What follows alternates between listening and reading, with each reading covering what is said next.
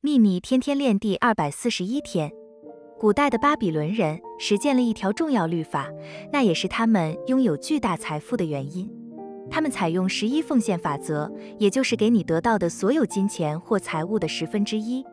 十一奉献法则说，你一定要先给予才能获得。而巴比伦人知道，实践这个法则可以打开富足之流。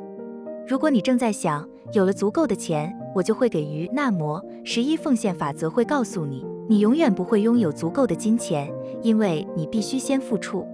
世界上许多有钱人都把他们十分之一的财富捐出去，而且从来没有停止过十一奉献。